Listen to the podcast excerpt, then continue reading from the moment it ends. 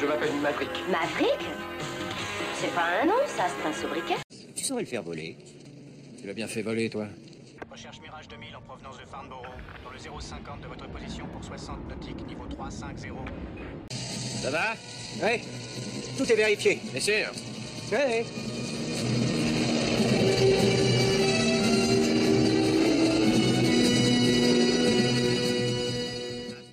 Bonjour à tous, très content de vous retrouver pour ce nouvel épisode, le numéro 22 de Avion légendaire, où je vous parle aujourd'hui du Douglas DC-8 et du film Le clan des Siciliens.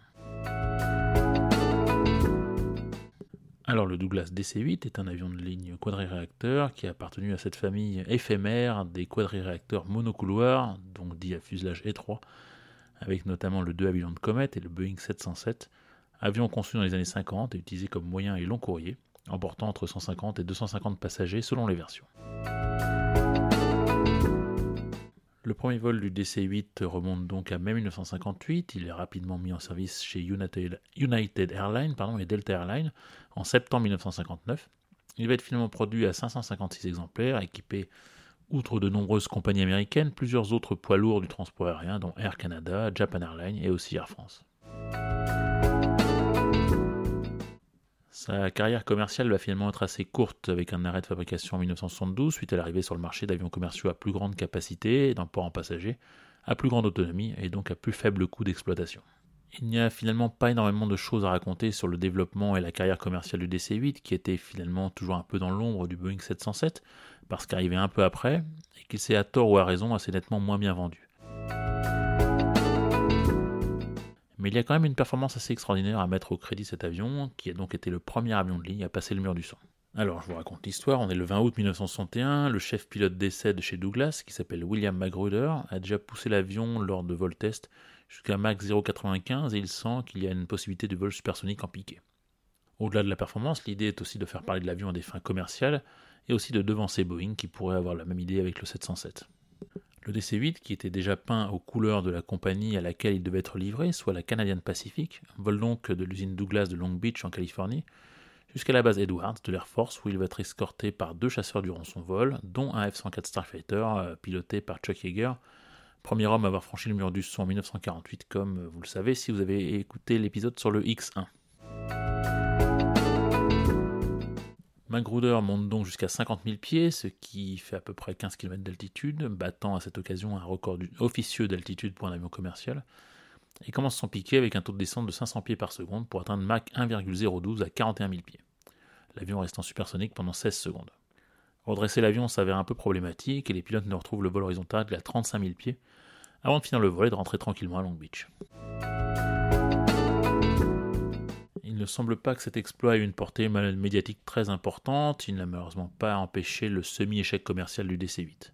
L'avion, qui avait servi au record, effectua sans encombre 18 ans de vols commerciaux au sein de la compagnie Canadian Pacific, aujourd'hui Canadian Airlines, avant d'être ferraillé en 1981. Overseas 404, New York Center. After your landing, you are to proceed to gate 107, which is located at the northern far side of the airport installations to allow special police action. Je ne comprends pas ce que vous voulez faire. C'est politique ou c'est pour les bijoux? Vous voyez bien que toute la police new-yorkaise vous attend à l'aéroport. Et si vous tirez avant, vous risquez de faire sauter l'avion. Commandant, si on rate l'opération, on saute de toute façon. Vous voyez, on n'a rien à perdre. Alors suivez nos instructions et surtout pensez à vos passagers. Vous êtes fous, nous allons survoler New York. Restez tranquille, commandant. Je tire. Alors, Le Clan des Siciliens, c'est un film français réalisé par Henri Verneuil qui est sorti en 1969 et un des plus gros succès du cinéma de ces années-là, avec pas loin de 5 millions d'entrées uniquement en France, avec le top des acteurs du cinéma populaire de l'époque que sont bien sûr Jean Gabin, Lino Ventura et Alain Delon. Alors, le film est archi connu, ou peut-être été archi connu auprès des générations un peu anciennes, mais si vous ne l'avez pas vu, pour vous résumer brièvement, il raconte l'histoire d'un vol de bijoux par une famille mafieuse originaire de Sicile, dont le patriarche est joué par Jean Gabin, et qui s'associe à un braqueur de banque récemment évadé de prison, euh, joué par Alain Delon. Ce vol de bijoux s'effectue en détournant un DC-8 d'une compagnie imaginaire, Overseas Airways, qui effectue un vol régulier Paris-New York, en le forçant à atterrir sur une autoroute en construction aux environs de New York. Alors, Le Clan des Siciliens, c'est le film à grand spectacle à la française, un cinéma populaire de qualité qui reste dans le schéma classique euh, de ce type de film, qualifié de commercial selon ses détracteurs de l'époque. Euh, oui, on est alors en pleine euh, nouvelle vague, qui utilise des recettes éprouvées, donc avec des acteurs au top de leur popularité. Alors, est-ce que c'est un bon film? Ben Oui, évidemment, parce que les ressorts dramatiques fonctionnent toujours et que revoir Gabin, Ventura, Delon, ça reste de toute façon un grand moment de cinéma. Est-ce que le film a vieilli? Euh, Oui, énormément, parce qu'en particulier tout ce qui se voulait moderne à l'époque, tout ce qui tourne autour de l'aviation commerciale, en particulier les voyages en jet, euh, qui en étaient à ses premières années finalement, et qui paraissaient terriblement novateurs. Tout ça, ça pris un sacré coup de vieux, les décors, les ambiances d'aéroport, les tenues des personnels de vol, euh, c'est très très daté. Je ne vous parle même pas bien sûr des séquences de vol, enfin il n'y a pas vraiment de séquences de vol avec le DC-8, juste des plans de l'intérieur du cockpit avec des vues externes rajoutées a posteriori et beaucoup par contre de vols statiques du DC-8 avec des scènes autour de l'avion au sol euh, qui font comprendre que c'était pour l'époque un film à très gros budget. On a un DC-8 tout neuf avec des décorations spéciales juste pour le film, donc on le montre, on le remonte et on le remontre encore. Bref, un film qui fait vraiment son âge, mais que l'on peut toujours revoir avec plaisir et qui donne l'occasion de revoir ce magnifique DC-8, aujourd'hui, euh, me semble-t-il, un peu oublié.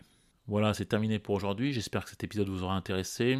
Je voudrais citer ma source pour le récit du DC-8 supersonique, qui est un article de Michel Bénichou, paru dans le numéro 621 du magazine Le Fanat de l'aviation d'août 2021, que je vous recommande bien évidemment.